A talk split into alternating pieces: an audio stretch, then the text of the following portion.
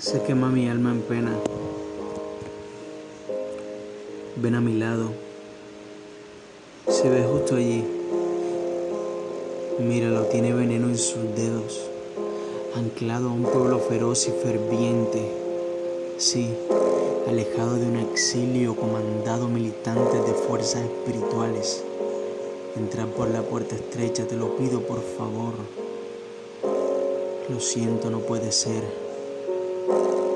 Quise hacerlo, pero no pude estremecerlas. Al entrar fuerzas de poder angelical no me permitieron entrar.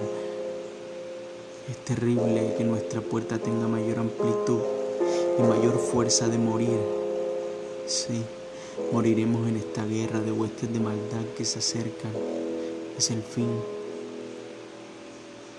Ay, cómo duele y qué catástrofe apocalíptica es esta.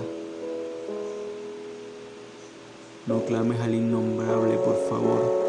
Cancerbero de dos cabezas se acerca a nuestra barca. Se hunde en el río de fuego y azufre. No puedo ver y creo conocer a alguien entre tanta mortalidad y mortandad en este instante. Es delirante. Mira bien, por favor, si reconoces a alguien. ¿O quién es ese? Mi primo Félix. Sí, va muriendo siendo un infeliz.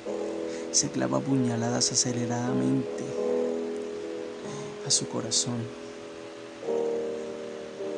Se ven personas desgarrando sus carnes, matándose entre sí. Qué delirios de mis angustias y temores siento en este instante. Me quedo sin respiración, sin inspiración. ¿O será un sueño en esta travesía volcánica de marchas a la hoguera? Aparte solo entran personas y nadie sale. ¿Qué puedo pensar? ¿Qué puedo sentir en esta humilde sensación?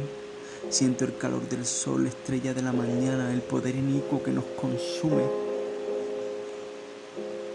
Muero a lo lejos es un personaje que escribí en el cielo. No sé qué pueda hacerlo. Mi pregunta es cómo salir de aquí.